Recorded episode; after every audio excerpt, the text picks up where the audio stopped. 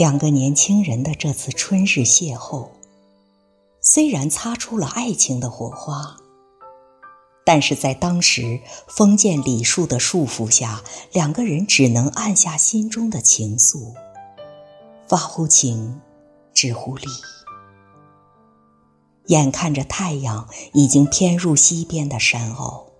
崔护只好起身，恳切的道谢后，恋恋不舍地向少女辞别。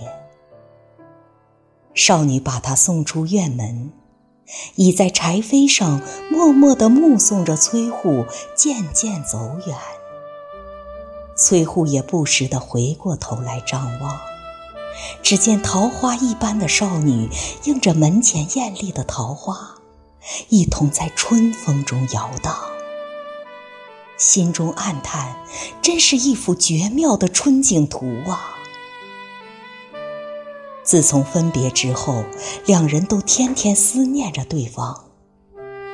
但是为了求取功名，崔护暂时将绛娘搁在脑后，以免荒废学业。